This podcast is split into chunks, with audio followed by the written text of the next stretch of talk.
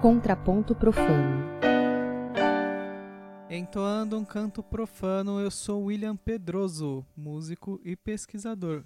Hoje a gente vai conversar sobre o contexto da pesquisa em música no Brasil e os caminhos que ela vem seguindo e quais são os desafios desse tipo de produção de conhecimento. Está aqui comigo hoje o professor Dr. Paulo Castanha.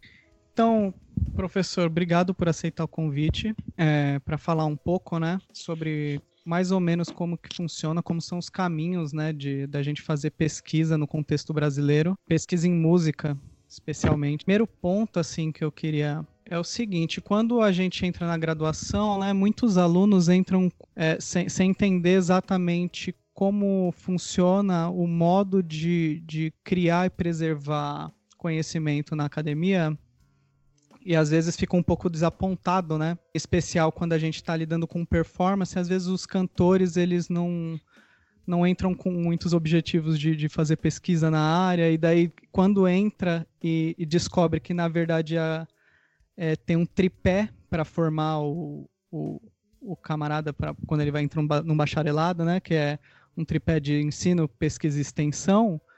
É, às vezes é um choque, né, para alguns alunos, né?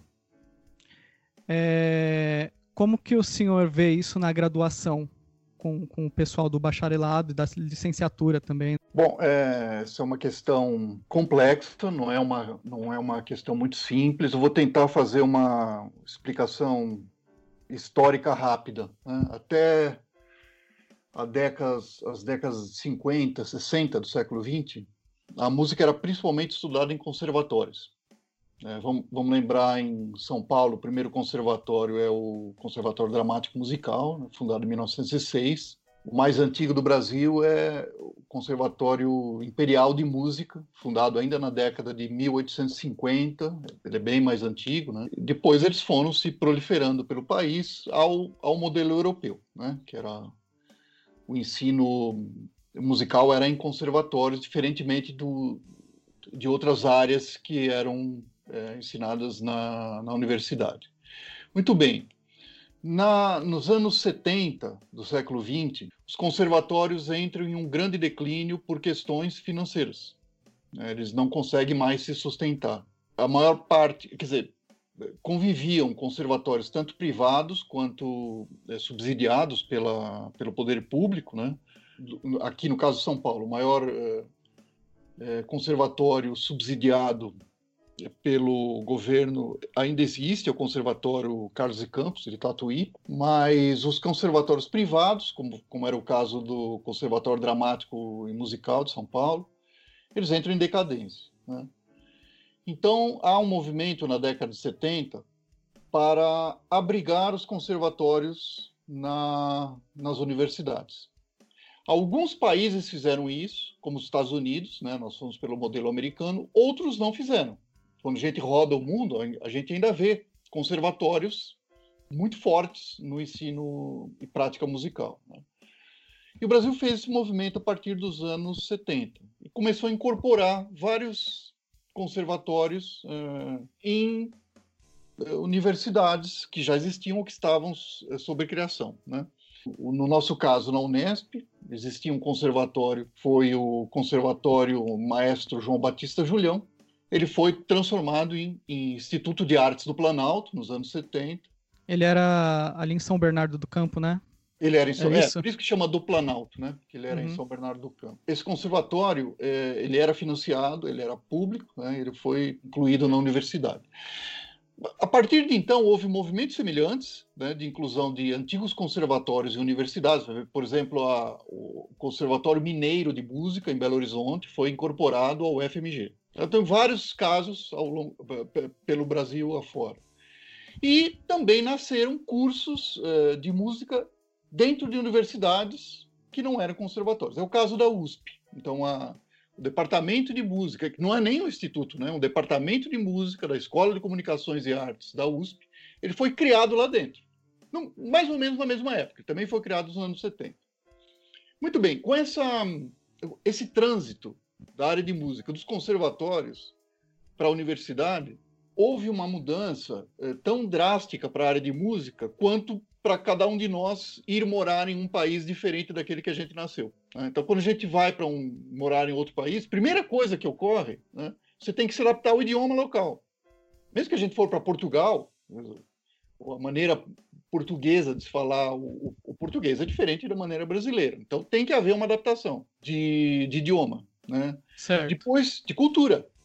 Quando você vai né, para um outro país, não é, não é só a língua que é diferente, são os costumes, a, as leis, as, né, os, as instituições. Então, essa adaptação é inevitável. Então, quando o, a área de música entrou nas universidades, ela teve que começar a falar a língua da universidade. Qual que é a língua da universidade? Pesquisa.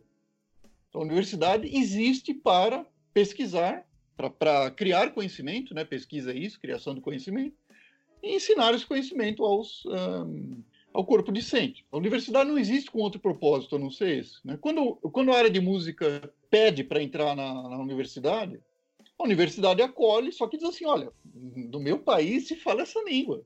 Não tem como Sim. ingressar permanecendo num gueto né, com a língua anterior.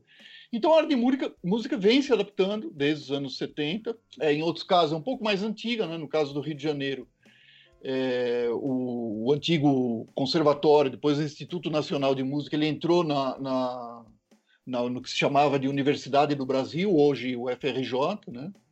foi, foi fazendo essa adaptação muito antes de nós em São Paulo, tanto é que o, a pós-graduação uh, em música na UFRJ é, é, muito forte, né? ela tem, tem uma tradição mais antiga, uma experiência mais antiga que o, de São Paulo, as de São Paulo, e nós fomos nos adaptando. Essa adaptação foi mais fácil em algumas sub-áreas da música do que em outras. Por exemplo, educação musical e a musicologia se adaptaram muito, muito mais facilmente. Por quê? Porque o grande instrumento da educação musical é a pesquisa de técnicas de educação. Né? Sim, sim. O grande instrumento da, da, da, da musicologia é, é, a pesquisa sobre o funcionamento da música, a música no passado. Né? É, então foi muito mais fácil para essas, essas sub-áreas da música, para esses campos, se adaptarem à linguagem acadêmica, né? que é a linguagem da pesquisa. É um para outras foi mais difícil, né? É. que é a composição, a performance. Uhum. Então, a, o, o, muitas vezes os alunos é, eles imaginam que a música sempre esteve no meio acadêmico e acham que o problema é deles, que eles que não conseguem. Não, isso não é um problema exclusivamente do aluno que não consegue é, se enquadrar né, na, na linguagem acadêmica. Isso é um problema da nossa área. Nós estamos há muito pouco tempo nesse campo para ter desenvolvido uma experiência sólida. Né? Além disso, vamos considerar, eu vou, eu vou falar do ponto de vista da Unesp, porque é a, é a minha instituição, você participou da Unesp. Sim. Né? A pós-graduação da Unesp, ela surgiu em 2003, portanto ela tem 17 anos só. Então, mesmo é, que a gente jovem. esteja da, da, dos anos 70 como início do Instituto de Artes, né? durante o século XX praticou-se muito pouca pesquisa no Instituto de Artes. Né? Foi dada assim uma, uma licença de, de infância para o IA. Falar, vamos, vamos consolidar, né? É, bom, eu não, eu não, sou tão velho assim, né? Eu entrei como professor no Instituto de Artes em 94, mas já frequentava o instituto em eventos, em, né? eu tinha colegas no, como alunos do, do IA desde 87, 1987, lá no, no Ipiranga. Uhum. É, o Instituto de Artes estava começando a fazer pesquisa naquele momento. A maior parte dos seus docentes não era pesquisador. Né? Os alunos, a quase totalidade, não era. Foi só nos anos 90 que foi aumentando o número de pesquisadores, bolsistas, entre discentes e o número de, de docentes que passaram a praticar pesquisa. Né? E aí, é, a, a pós-graduação nasceu nessa, nessa fase, na transição da, dos anos 80 para os anos 90, no, era uma pós-graduação em artes ainda. Em 2003, ela foi desmembrada em artes e música, artes visuais e música. E, efetivamente, como, como pós-graduação em música, o, o, Instituto de Artes é muito jovem, né? Nós temos 17 anos de história. Sim. Então, é muito recente para falar em uma experiência sólida de pesquisa nesse campo. Né? Isso. É, a formação anterior do senhor, inicialmente era em biologia, né? Sua é, graduação eu... em biologia, e depois como que foi essa transição para a área de, de artes e, e para a parte de pesquisa? O que, que, que, que você vê de similaridades no debate científico e de produção nas duas áreas? Como que a gente pode pensar uhum. paralelos aí? Bom, de fato, eu, eu, me, eu fiz uma graduação em biologia eu me formei em 82, 1982. No mesmo ano que entrei na, na, biologia, em 78, eu comecei a estudar música. Foi, na verdade, uma coincidência. Né? quando eu entrei em biologia, meu, meu propósito era, era trabalhar com música mesmo. Só que eu fui né, progressivamente estudando biologia e música e fui me interessando muito para a área de música. E num dado momento, aí depois de já ter me formado em biologia, eu achei que podia ser interessante unir uma experiência da biologia, que era pesquisa, com música, que era uma coisa uh, muito incipiente, em fase muito inicial naquele momento. Né? É, mesmo se a gente for verificar o que estava ocorrendo na USP, na Unesp nesse momento, é, tinha muito pouca gente pesquisando.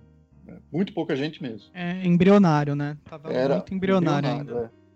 E eu resolvi fazer essa experiência, porque eu já lia sobre música, eu já, eu já tinha interesses eh, de pesquisa, né?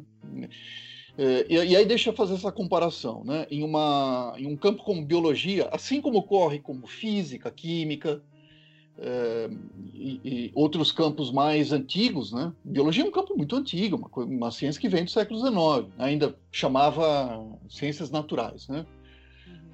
no, no, século XIX, mas no, no século XX ela, ela, é muito mais antiga do que música no meio acadêmico, né, na, na, universidade. Já na década de 30, né, é, a, USP é fundada, já passa a existir um curso de biologia, né, então é, é muito antigo mesmo.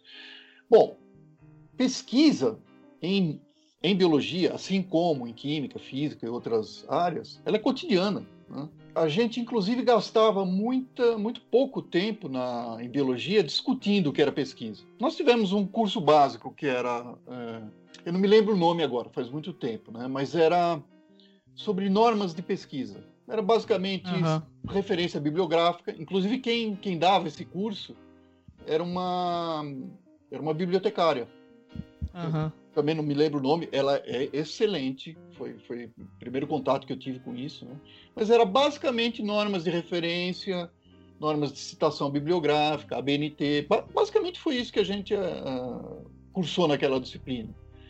Porque no restante, toda aula, sem exceção, toda, né? e o curso de biologia, ele era integral, era manhã e tarde. A gente tinha aulas teóricas de manhã, e as mesmas aulas práticas de manhã. Então, por exemplo, de, de manhã tinha uma, um, uma aula de zoologia, elas eram sempre aulas de quatro horas, sempre, sempre. De tarde tinha quatro horas, eh, de manhã era uma aula teórica de zoologia, de tarde era uma aula prática de zoologia sobre o tema visto de manhã. Então, digamos que o, a aula de manhã fosse sobre peixes, né? Então, era uma série de filmes e falas eh, do, do professor, e de tarde a gente ia para o laboratório e a gente dissecava peixes, olhava escamas no, no microscópio e tal. E, enfim, todas as aulas, sem exceção do primeiro ou último dia da biologia, envolvia pesquisa. Então, Sim. o professor, quando estava falando, ele discorria sobre as pesquisas que ele fez. E quando ele pedia trabalhos para a gente, a gente tinha que pesquisar. Né? Então é tudo muito emaranhado, né? Que às vezes. A... Não me lembro de nenhuma discussão em biologia sobre o que é pesquisa porque a gente praticava pesquisa, né? Ao mesmo tempo que a gente não discute na área de música o que é música. Sim. Essa discussão é quase, quase que inútil, né? Vamos discutir o que é e o que não é música. Simplesmente as uhum. pessoas entram na faculdade fazendo música, né? E aí, quando eu fiz essa mudança, né? Eu entrei na, no, na graduação em música da ECA em 84. Então eu fiquei... Eu me formei em 82, eu fiquei em 83 estudando para o vestibular. Né? Tinha várias maneiras uhum. de, de, estudar, porque, enfim, tinha um vestibular complicado. Então. Passei o ano estudando, entrei, e quando eu cheguei na, na faculdade, eu cheguei com essa ideia né, de, de me especializar em musicologia, de fazer pesquisa e tal. E foi um grande choque para mim, porque a, não existia uma concepção sobre pesquisa na área de música até então. Só, eu, eu só tive um professor de todo o corpo docente que havia feito mestrado. Só um. Os outros todos, nenhum deles tinha título. O mestrado dele era em que área, professor? Você se lembra? É, o, o, o, professor era o Eduardo Senkman, ele ainda é professor na, ah. na, na, Escola de Comunicações e Artes, né, da USP. Ele, ele não fez um mestrado em música, porque não existia. Ele fez uma das áreas que, que existia. Eu acho que era comunicações, né? Uhum. Precisaria ver claramente. Mas não existia em música, não existia em outros eh, campos é. próximos. Só, só para deixar claro o que, que eu estou falando é que que as pessoas que estavam interessadas em abrir o caminho, elas procuravam esses meios, né? Então, a pesquisa dela, realizar dissertações e, e, e, teses e defender em áreas que fossem, que estivessem ao lado, né? Ali que é. pudessem ser aproveitadas, né? Não, não era em, em, música, né? Como hoje é, sai no diploma do camarada, e você você fala com pessoas que se formaram todas ali, né? E os seus pares todos são formados naquilo, né? Antes não, não era assim, né? Não era assim, porque, né? Como começamos a falar agora há pouco, como a área de música na pós-graduação né, brasileira, ela é muito recente. Então, quem fez mestrado ou doutorado antes do século XX fez em outras áreas. Fez no máximo em arte, que era o caso que o que havia na Unesp e na, e na USP mesmo, na, até os anos 90. E na, na, na, USP abriu. Não, não, mesmo nos anos 90, na USP o, o, não existia mestrado em música.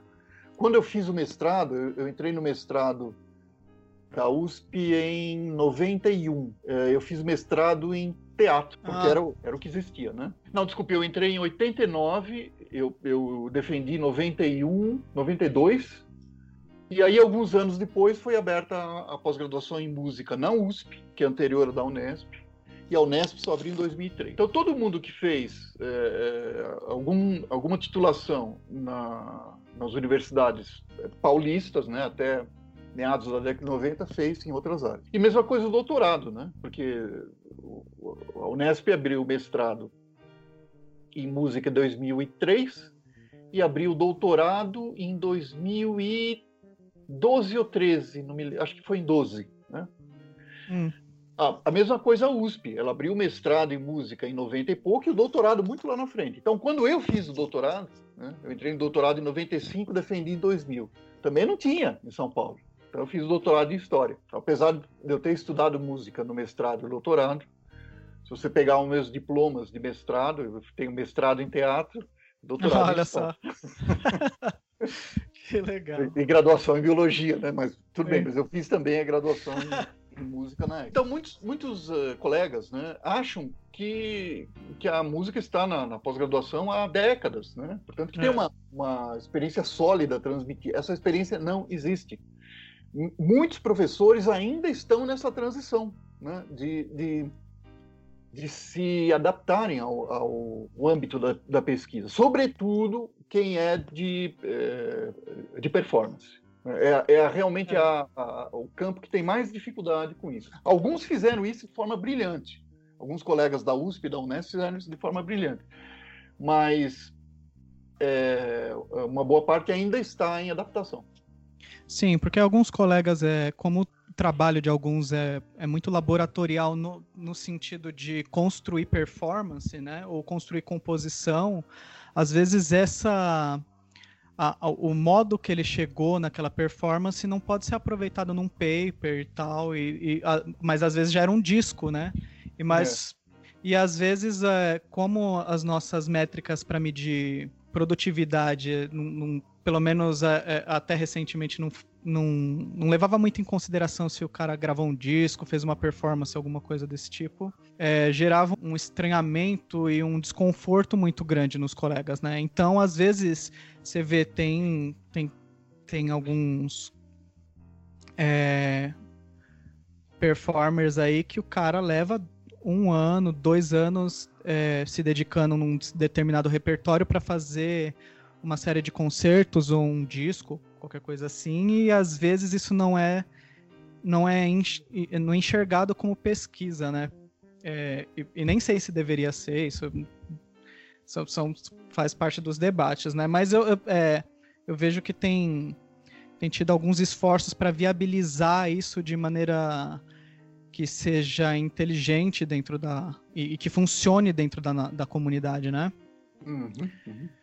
Então, por exemplo, colegas que conseguem cruzar vocações, assim, é, de é, musicologia e performance, né? Musicologia uhum. histórica e performance. Então, o cara consegue publicar um livro, consegue publicar e defender uma tese, e dessa tese, como ele também tem, de repente, habilidade pianística, por exemplo, ele, ele grava um CD em cima daquilo.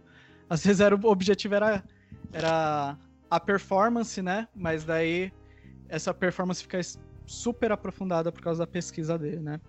Mas é, é só voltando um pouquinho naquele ponto, eu uhum. acho que às vezes é, quando a gente entra na graduação, é, às vezes a gente não entende várias coisas, né? é, de para que algumas coisas estão sendo ensinadas. Então, entra um cantor, um regente numa aula de método de pesquisa e ele não, ele não se sente contemplado artisticamente, não uhum. vê a, onde vai ter vazão daquilo, né? Uhum. E o que tem o que tem acontecido bastante que eu que tem sido é, é interessante é, por exemplo, desde o começo agora da graduação, tem muito incentivo à iniciação científica, por exemplo. E daí, entre os colegas da graduação mesmo, o pessoal vai entendendo para que, que serve é, começar esse treinamento de pesquisa e como isso pode é, ser benéfico do, é, no treinamento de performance dele também, né? Sim, sim, a, a iniciação científica, ela não, não é só na área de música, não. Ela acelerou o desenvolvimento da, da pesquisa no corpo de, é, discente né, dos alunos é, em todas as áreas. É, iniciação à pesquisa com bolsa também não é uma coisa tão antiga, não. Ela é bastante recente. É, mas ela impulsionou bastante a prática da pesquisa, em parte pela relação mais é, específica né, entre o e orientando, é, a existência de bolsa, em, em, alguns casos, agora a gente está numa, numa eh, depressão, né, nesse sentido. A gente está tendo falta de bolsa. Uhum. E na, nas vantagens curriculares que isso fornece, né? o diferencial curricular que o aluno recebe. Agora, mesmo nós eh, estando com falta de bolsa agora, nós tivemos um apogeu da, do oferecimento de bolsas aí entre 2005, 2012, mais ou menos, né? 2013, por aí. Nesse, nesse período, sobrava bolsa. A gente tinha, a gente tinha carência de pedidos no Instituto de Artes. Uhum. Tinha poucos pedidos para a possibilidade de bolsas que nós dispunhamos. Tanto que a gente fez um, um longo trabalho para estimulação, para estimular a solicitação de bolsa e conseguimos né, progressivamente aumentar o número. De 2015 para cá, o oferecimento foi caindo, né, até chegar praticamente zero agora. Né? ainda que exista a iniciação científica. Agora, a universidade está tá oferecendo muito mais a iniciação científica sem bolsa, pela, pela falta que nós estamos tendo das bolsas do CNPq, né? Que, é, escassez é orçamentária, né? É, uma escassez. Uma orçamentária não, uh, não universitária, não acadêmica. A, a, iniciação científica continua existindo, né? O que está faltando Sim. neste momento é bolsa. Mas, como eu te falei, as bolsas sobravam há um tempo atrás, ou seja, era sinal de que a gente não tinha pesquisa em música ainda consolidada no campo discente, na, na, na no corpo discente. Sobrava a bolsa, né? Uhum. É, e daí na, na iniciação científica, o aluno é ele é ele é estimulado a fazer parte geralmente de uma pesquisa, de, de fazer parte do tá embaixo do guarda-chuva de uma pesquisa de um professor doutor da casa, né? Sim. E só que é, o que é muito legal é que acaba dando oportunidade, como eu tive, por exemplo, na graduação, de fazer congressos e começar a entender como que funciona, como é, como que é a criação de, de conhecimento público, né, na, na área, né? Sim, sim. Então, depois, quando sobe, é, pro, progride academicamente, né, para o mestrado, esse treinamento já começou a funcionar, né? Porque você já está adaptado a fazer congresso, comunicação, né? É, então, é pra, eu acho um passo importante, né? Na a iniciação científica nesse sentido, né? É, desculpa, você ia falar. Não, não, não, não. Pode, pode, pode, continuar. Você que manda aqui. não, de jeito nenhum. É, beleza. Então tem, tem uma coisa que eu acho é, que a gente já meio começou a falar, é, que eu acho interessante a gente entrar em como é produzido conhecimento de pesquisa e como a gente tem debatido o que é válido, o que não é, é ou o que é proveitoso, o que não é nesse sentido, né? Então, por exemplo, é, eu não lembro é, de que pesquisador veio uma provocação uns anos atrás de que composição não é pesquisa em música, por exemplo, né? Porque você tinha uma tendência em algumas revistas de publicar peças de compositores é, contemporâneos como se fossem papers. E, e daí ele advogava no sentido de que isso não funciona, que a pesquisa é a pesquisa, a composição e a performance é, são outras coisas que não, não, não é num sentido de desmerecimento ou de hierarquizar nada, mas que são coisas diferentes. Que eu vejo assim que é um pouco que tem tem um pouquinho mais de clareza em outras áreas, que é um pouco difícil de falar em artes, é que quando você vai é, defender uma tese em uma área qualquer, tem alguns pontos que você levanta a bola para alguém chutar e, te, e, provar que você está errado, né? Tá, é falso naquilo, né? Tem alguns pontos de falseabilidade dentro de hipótese científica e a hipótese é, ela se fortalece com o passar do tempo quando as pessoas não conseguem desprovar ela, né? Só que num, num contexto de artes é, é um pouquinho mais complicado de você você ter isso, né? De você passar por esse escrutínio público, porque eu não, eu não sei, eu não sei sempre se os colegas levantam pontos que sejam falseáveis ou até onde algumas vezes as publicações são é, imbatíveis, né? Você entende o que eu tô falando, professor? Uhum, uhum. Faz sentido? Faz, estou anotando aqui porque tem, tem muitas coisas simultâneas. Olha, disso que você aborda, eu até já escrevi um, um, um artigo simples a respeito, chamado Propósitos da Pesquisa em Música, está online. Uhum. E lá eu digo eu, eu discuto o seguinte: tem muitas coisas que são pesquisa, mas nem todas as coisas que são pesquisa são pesquisa acadêmica. Então é preciso distinguir o, o que é pesquisa no sentido genérico né, do que é pesquisa acadêmica. Então eu dou, eu dou uma série de exemplos é, cotidianos. Quando você está procurando uma pessoa, você quer fazer contato com uma pessoa que você não está contatado ainda. Né? Então você, você vai no Facebook ou no Google e faz uma pesquisa para descobrir o nome dele. Isso é uma pesquisa ou não é? Claro que é. Isso é uma uhum. pesquisa. Não está escrito lá search o que, que é? Research é pesquisar, né? To research. É, nós fazemos pesquisas cotidianamente. A gente faz Sim. buscas, gente faz, você faz busca de palavra num texto, é, é, você procura uma receita que você gosta num livro de receitas ou na, na, na internet. A gente faz pesquisa todo dia. A prática artística, ela contém pesquisa em si? Sim, ela contém pesquisa. Ora, ninguém é impossível você pintar um quadro ou fazer uma composição sem pesquisar.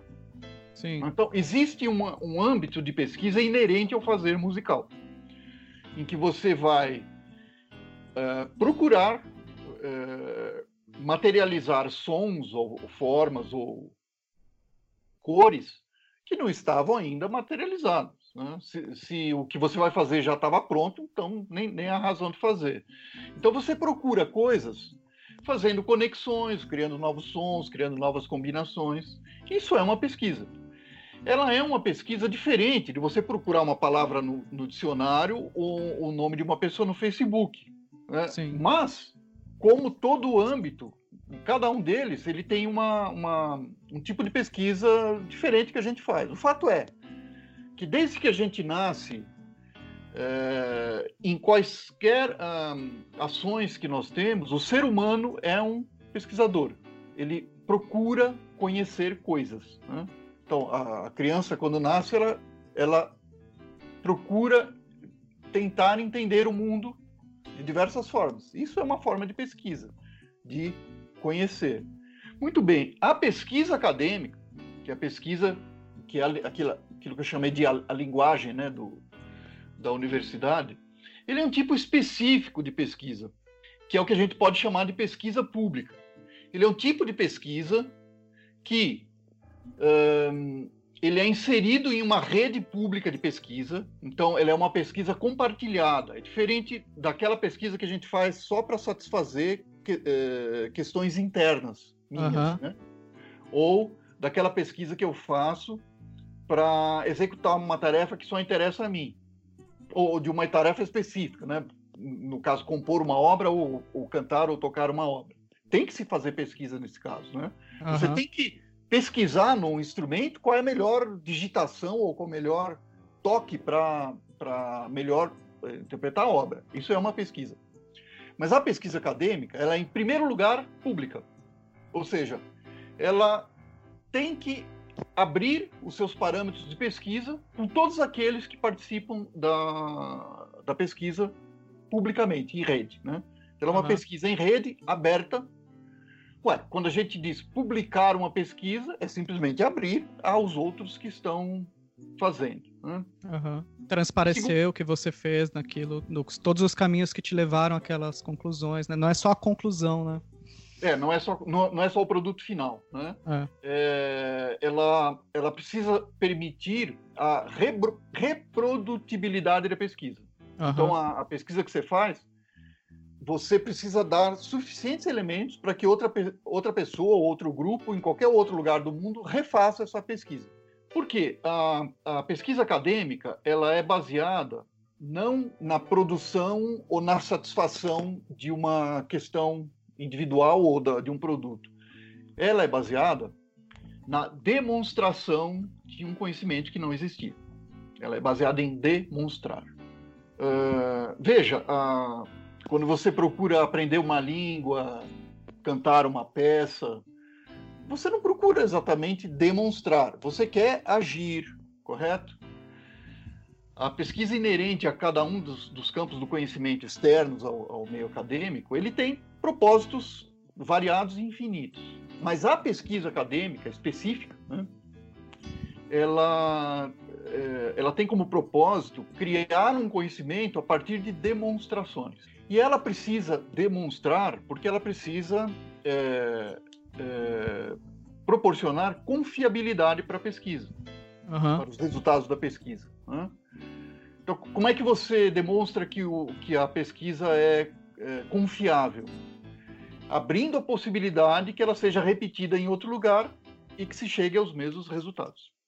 Então, nós estamos vivendo uma época no Brasil, né, é, é, em meio à, à, pandemia de coronavírus, em que se discute remédios, porque não existe um remédio, uma cura né, para essa, essa doença. Uh, a obtenção desse remédio só pode ser feita né, no, no, âmbito acadêmico por demonstração. Ora, qualquer outro remédio que for produzido por uma outra forma que não for demonstrável, não tem confiabilidade. E o que significa um remédio não ter confiabilidade? Significa que ele pode não curar e que ele pode ter é, efeitos colaterais maléficos. Né? Então não adianta dizer assim, olha, eu, eu consegui aqui descobrir um remédio, mas eu não sei se ele funciona. Uhum. Uh, tudo bem, eu não sei se ele funciona, mas eu vou distribuir para o mundo inteiro. Ora, esse é um resultado não confiável, porque eu não sei se ele funciona, eu não sei se ele tem efeitos colaterais, né? ele não a, a, a pesquisa que eu fiz para produzir resultado não pode ser é, reproduzida em outro lugar, né? Então, uma pesquisa acadêmica ela precisa ser mostrar confiabilidade dessa forma, né? Uhum. Isso, essa essa demonstração, ela é feita expondo os dados que você obteve expondo os pensadores que você usa, apresentando as referências bibliográficas claras daquilo que você constou, daquilo que você leu, discutindo, argumentando e demonstrando efetivamente o conhecimento que você quer chegar. Seja esse conhecimento, o conhecimento de obras do passado, ou do funcionamento de uma composição, ou de melhores técnicas para o ensino, tudo isso tem que ser demonstrável. Então, pesquisa uhum. acadêmica, pesquisa científica, é, é baseado em demonstração. Ela não é baseada em discurso, ela não é baseada em beleza, né? Uhum. E essa é a grande dificuldade que a gente tem na área de música, porque fazer música é um, é um propósito estético, né? Um, é uma uh, proposição artística. Então a lógica da música é fazer uma música que, que seja bela ou que tenha algum tipo de, de atração ao, ao público que, que a recebe, que a, consuma, que a consuma, né? Ou ser bonita, ou ser é, ou mover o corpo, ou ser atrativo, ser interessante de alguma forma. Apelo estético para algum grupo, né? Apelo estético ou mobilizador, né? Uhum. Tem, tem, tem, uma parte da produção musical que não, não, não pode ser qualificada exatamente como, como beleza, né?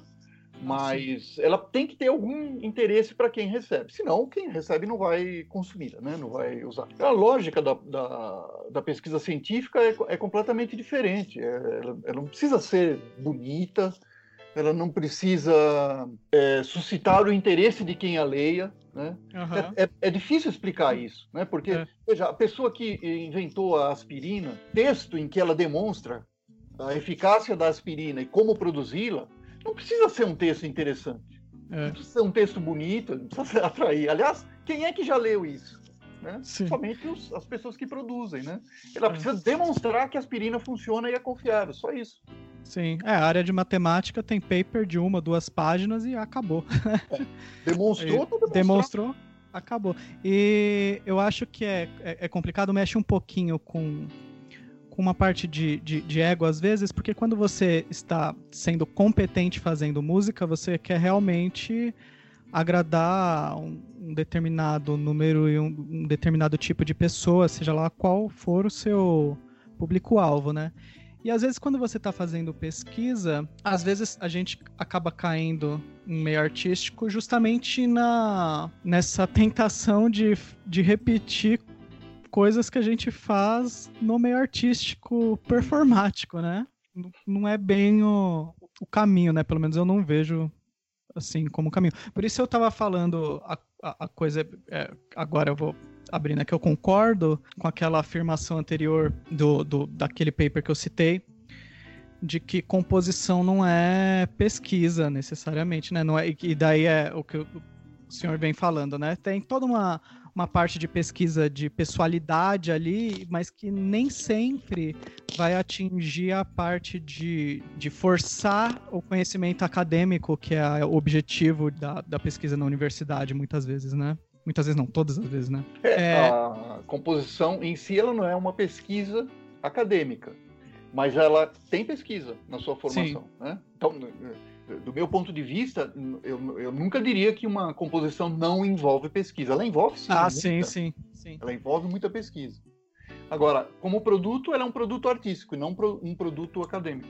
É, exato, exato. Tanto é que se fazia música muito antes da existência das universidades. Então, se, for, sim. se ela fosse uma coisa dependente, é, é. isso não seria fácil. E o contrário também é verdadeiro. Todas as, as coisas que se passaram a produzir depois da, da, criação das universidades, né, foguetes, esse tipo de coisa, não existiam antes delas. Né? Foram elas que propiciaram o conhecimento científico para, para tanto. Pode ter alguma coisa de produto, de pesquisa do momento e que que funcione assim, por exemplo, sei lá, se pegar o cravo bem temperado lá do bar, né? Que são aquelas peças para mostrar as tonalidades, né?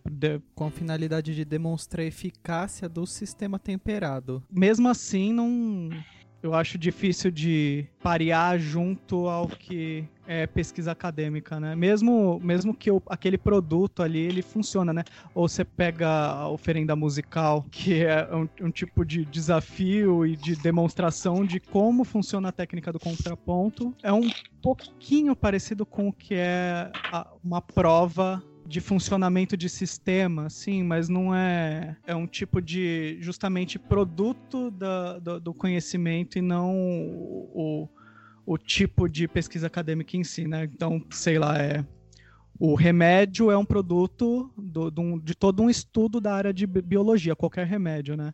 Mas uh, não é a ciência em si, né? Então a, a peça ela é vem de uma toda um, uma pesquisa, um repertório, etc mas ela não é pesquisa da, da área em si, né? Positivo, exatamente isso. É, as obras em si, elas são produtos artísticos, é, mas elas não são em si a pesquisa é, relacionada ao, ao, ao campo. É, também é um pouco difícil a gente fazer é, associações, é, analogias diretas.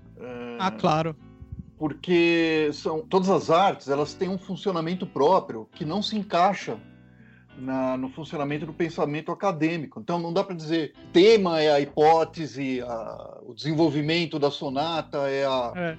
é a arguição. Não dá para fazer essa correspondência porque são linguagens completamente diferentes. É, seria como se, se, a gente pegasse idiomas diferentes, fosse comparar uh, os fonemas né, de uhum. um com o outro. Tem línguas que têm fonemas, que sons, né? Que, que só existem em uma língua, ou, ou então que não existem em outro, né? A gente vai, quando vai falar inglês, já tem uma série de dificuldades em português, porque eles têm o TH e outras, é, outros sons que nós não produzimos. Em espanhol, né, o J, tudo, também nós não produzimos. E vice-versa. Nós temos o ão, né, que, os, uhum. que quase em lugar nenhum do mundo uh, existe.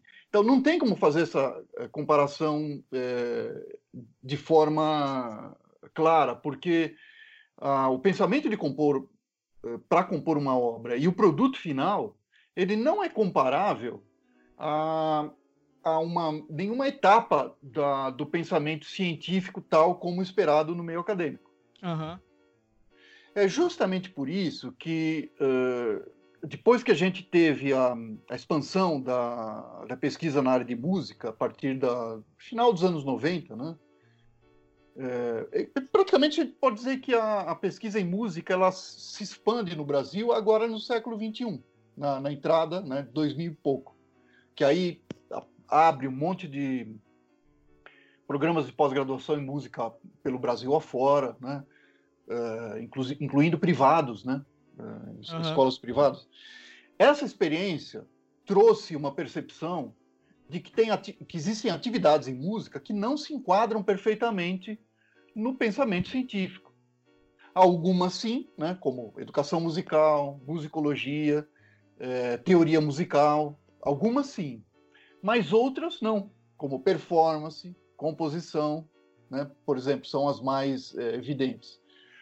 Então, é, se começou uma discussão na, na, busca de soluções, começaram a aparecer algumas é, soluções agora cerca de cinco, seis anos atrás, né? E uma delas está sendo adotada com, de forma muito promissora, que é o chamado mestrado profissional. Olha, nós já temos experiência de mestrado profissional, experiência com frutos é, positivos na UFRJ, né? Que é um como disse anteriormente, é um programa com muita experiência, porque ele é muito mais antigo que o nosso. Ah, ele foi o Na primeiro UFRJ, mestrado profissional, né? Engano. Eu creio que sim, né? Outro é o da UFBA, na Bahia. É, esses programas, eles têm, é, diferentemente dos, dos mestrados acadêmicos, que é o da Unesp ou da USP, o resultado final não é expresso em uma dissertação ou tese. Ele é expresso em um produto, um produto artístico. Então, cada, cada curso está tá especificando qual é esse produto. Né? É, esse produto pode ser uma composição, se a área for composição, um curso, se a área for educação musical, ou, em muitos casos, que, é o, que a UFRJ está fazendo muito, um método para o ensino é, de um determinado instrumento. A UFRJ está apostando muito nisso, na né? produção de métodos para o aprimoramento do ensino de instrumento, ou até para, para, instrumentos que não dispunham de obras didáticas suficientes anteriormente. Esse, essa perspectiva está sendo muito promissora e eu acredito bastante que esse seja o futuro é, de algumas sub-áreas da música, particularmente composição e performance. É, é o mestrado acho que... e doutorado é, profissional. Acho que no fundo o, o mais importante é, é, como o senhor falou, é, a nossa área é, é, muito jovem, né? É, é. é, é muito jovem. E mesmo até na área da performance o pessoal tem que é toca contrabaixo, acho contrabaixo um instrumento jovem. Um instrumento com mais de 300 anos, 200 e poucos só de orquestra, né? E daí o pessoal acha, ah, um instrumento novo, tem pouco repertório, comparado com outros instrumentos, tem pouco repertório mesmo. E daí você imagina uma, um, uns cursos de 17 anos de idade, como é. na Unesp, né? Então é, esse debate, ele vai, é, essa bateção de cabeça é importante, né? Até achar os lugares com clareza do que, que cada um pode produzir e contribuir de fato, né? Eu só fico um pouco apreensivo, acho que todos estão apreensivos nesse momento no Brasil, né? É porque a gente já tinha uma percepção social de hierarquização de como, ou de, de que tipo de pesquisa é importante ou não, e era um debate público que sempre existiu, né? Então, você, por exemplo, é, dentro de biologia, como a gente falou algumas vezes, a, pesquisa mais importante seria conseguir determinados remédios, vacinas, etc.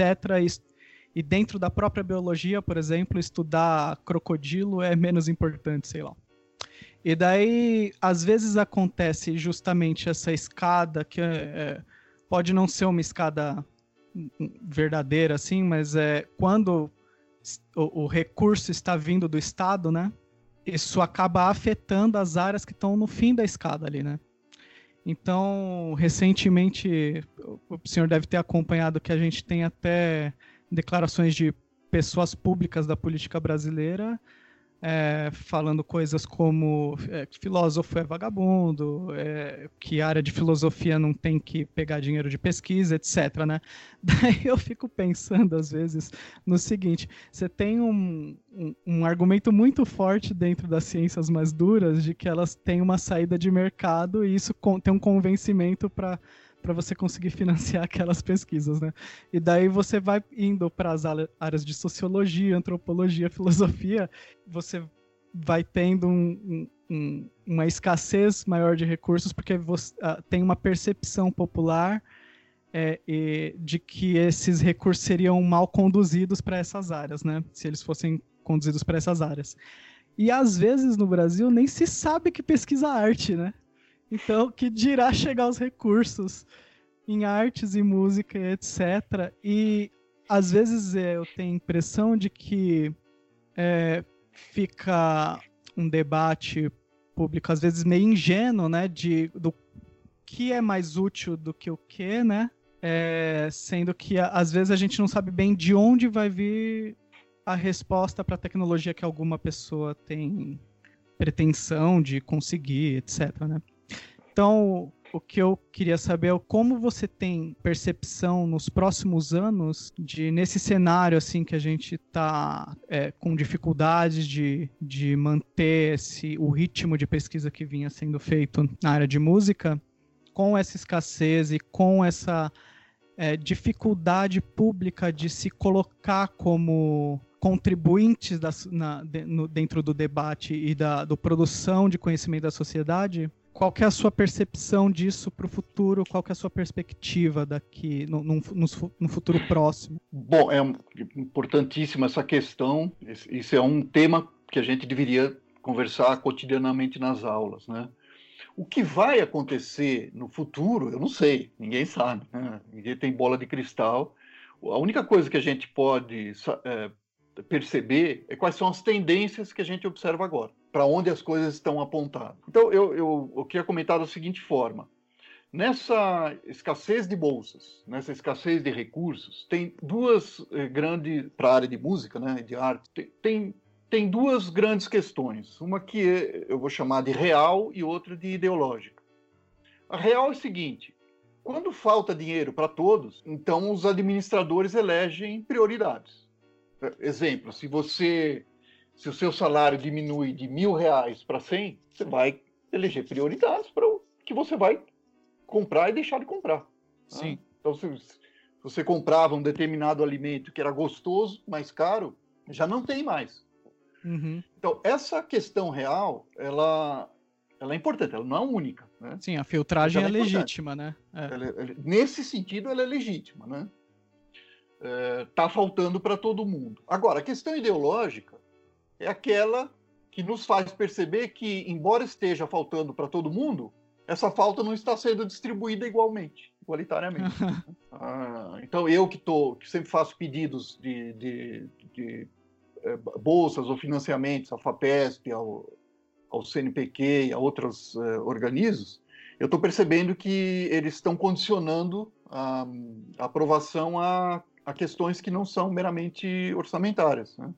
Então, a, o, o, os requisitos agora aumentaram muito. Né? Eles estão exigindo uma série de experiências no exterior, de uma série de comprovações que antes não eram exigidas para todos. É, agora, é, uma coisa é a hierarquia que se estabelece, né, as prioridades que se estabelece frente à escassez como um todo. Né? A outra é ideológica, que é justamente essa tendência que ela não é não é tão legítima quanto quanto à questão real, né? que é você é, eleger algumas áreas com as quais o administrador não não tem interesse. Né? Ou seja, o administrador achar. O administrador, estou falando aqui, todos aqueles que gerenciam as verbas públicas, né? achar que áreas como artes, filosofia, é, sociologia, por exemplo, não, não são dignas de receber é, é, algum financiamento, assim como física, química, medicina, veterinária e outras. Essa, isso é ideológico. É, isso é uma coisa que é, diz respeito apenas aos administradores e não a nós como, como área. Então, nós estamos sendo colocados de lado porque esse é o desejo dos administradores, não é porque é culpa nossa. Né? Agora, o que nós estamos vivenciando no Brasil nesse ano de 2020, mas já, já, já vem de algum tempo atrás, né? É, são as duas coisas simultaneamente. É falta de recursos associada a, a uma visão ideológica específica dos administradores. Agora, em defesa, lógico, eu, tô, eu quero defender a área de artes, assim como filosofia, sociologia, porque quando se diz que elas não têm importância porque elas não, não têm produtos reais, né, eu diria que é justamente a falta uh, da filosofia, da sociologia, das artes, nas escolas, uh, né, na, nos programas populares, que produziu essa quantidade tão grande de péssimos políticos que nos administram. Se nós não tivéssemos perdido o ensino de filosofia na, no que era o primeiro grau nos anos 60, né, com a ditadura militar, antes se chamava primário, né? Primário, uhum. ginásio, né? quando eu fiz chamava uhum. primário. Agora, primeiro básico, primeiro, segundo grau. O, o, antes dos anos 60, é, uma das matérias comuns era filosofia. Todos, Sim. todos, no Brasil inteiro estudavam filosofia. Essa filosofia, música, artes, to, todas as escolas tinham, desde o século XIX existia né? é, é, música, filosofia no currículo. Então, a, o governo militar retirou essas é, disciplinas justamente porque elas ensinam um pensamento crítico. E o resultado dessa falta de um estudo que desenvolva o pensamento né, está se revelando agora, né? Uma população que não sabe discernir é, o certo do errado, o verdadeiro do, do, do, falso, né? Do fake, notícia verdadeira da notícia falsa, e a eleição de políticos que nunca tiveram interesse público, que não sabem pensar, que nunca leram nada na vida, né? Então esse é o resultado de você colocar um país depois de 40, 50 anos sem estudo de filosofia, sociologia e, e outras disciplinas. Né? E a arte está aí no meio, porque a arte Sim. produz uma, uma experiência estética, uma experiência muito sofisticada, que ela se traduz no âmbito crítico. Quer dizer, quem, quem pratica música, quem pratica artes visuais, arquitetura, ele sabe fazer escolhas o, músico que não sabe fazer escolhas nunca será um músico, nem intérprete, nem nada. A gente tem que fazer centenas, talvez milhares de escolhas quando você toca uma música, né? Você tem que escolher Sim. qual dedo, qual nota, qual força, com qual velocidade, durante quanto tempo. Você faz escolhas milhares, milhares de escolhas. Talvez a gente tenha que fazer dezenas de escolhas por, por segundo. Né? Então, a, a, música desenvolve o poder da escolha, o poder da, da opção. Uhum. Então, o músico, ele sempre tem, músico, artista de qualquer subárea, ele tem um poder de escolha muito maior do que uma pessoa que não teve esse treinamento. Né? Então, quando você retira isso do ensino na sociedade, você produz pessoas eh, sem escolha, poder de escolha. Né? Então, eles, eh, eles, eles, sabem muito mais é cumprir ordens do que escolher o seu próprio destino. Né? E a gente está vendo isso aí no, no Brasil da atualidade, né? pessoas que têm muita dificuldade em fazer escolhas, com que antigamente eram, eram tarefas muito mais é, desenvolvidas na população por meio de ensino. Né? E também a gente fica privado da memória da gente, né? Do, é, da nossa é. memória como um povo e de onde vêm os nossos repertórios. Essas coisas todas são estudadas na universidade, né? De onde partem do, do popular muitas vezes, né? A maioria do, dos muitas áreas do conhecimento, né, vem uhum. de uma sabedoria popular e tudo mas tem uma parte de preservação que é importante dentro da academia que às vezes ela não é possível justamente porque essa, esse conhecimento está sendo impedido de ser preservado, né? Então tem, tem vários colegas, né, que tendo acesso à universidade pública, o cara às vezes vem de periferia e, e vem de X contextos, e daí ele consegue levantar uma pesquisa dentro do, da, da, da música do, que é da, dali do local dele, e aquilo fica preservado. E às vezes a gente está privado dessas pesquisas que preservam, que difundem, que mostram como aquilo é feito, como aquilo foi produzido, por quem foi produzido. Então eu acho. É, o, o, que eu acho mais complicado é justamente isso. A gente tem uma, uma dificuldade muito grande de lidar com memória no Brasil, né?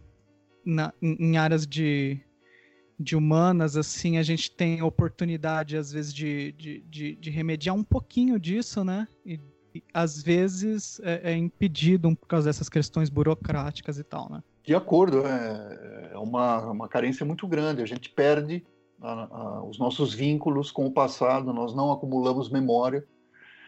E isso né, produz um cidadão que não tem o chamado background, né? Ele não tem a experiência é. acumulada dos seus, das suas gerações precedentes. É como se aquele cidadão tivesse aparecido sem uma sociedade uh, anterior. Né? É. E isso interessa muito a essa visão ideológica que nós estamos uh, argumentando, né? A, a produção de, de, cidadãos não críticos, que serve muito, pra, muito bem para alimentar a indústria, mas não serve para gerenciar a própria vida, né?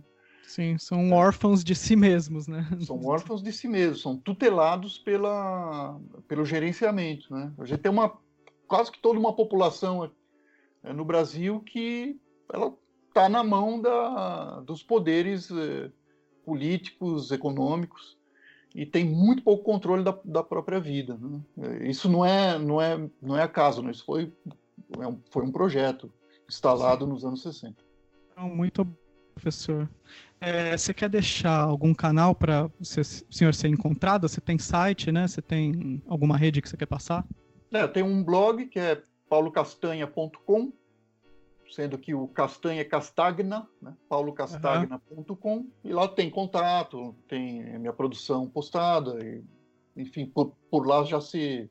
Também estou aí nas, nas redes sociais, mas eu uso pouco. Eu estou em, em todas, Facebook, Twitter, tá, mas eu, eu uso muito pouco. Uhum só dar um toque para quem for ouvir, é, o professor Paulo ele é muito produtivo, né? E daí tem muito material de artigo que dá para encontrar dele online. É, é fácil de achar, né? Só abrir o Lattes lá, você acha um monte de coisa. Inclusive esse artigo que o senhor tava é, que o senhor citou no meio da conversa seu é, é um artigo super interessante. Eu lembro que eu li na época, né?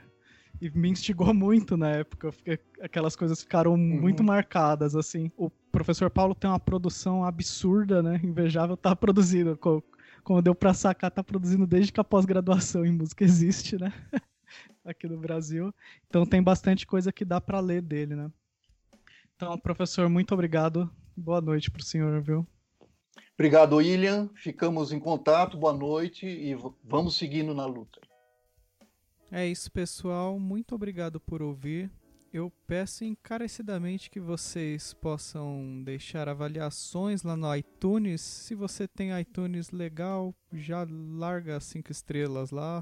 Se você não tem, não tem problema, faz uma conta lá só para fazer isso segue, baixa nos seus agregadores, acompanhe pelos agregadores de preferência, né? Siga também lá nas redes sociais do Contraponto Profano no Instagram do Contraponto Profano e no meu Instagram pessoal que é will.pedroso, né? W I L L Pedroso com Z.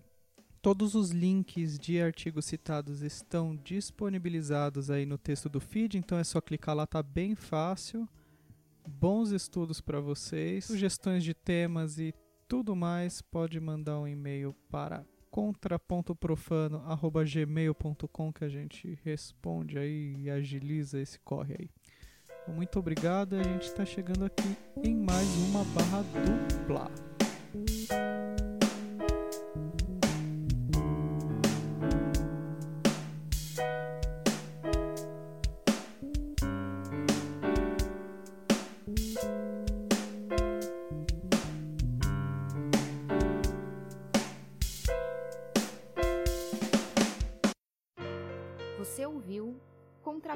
Profano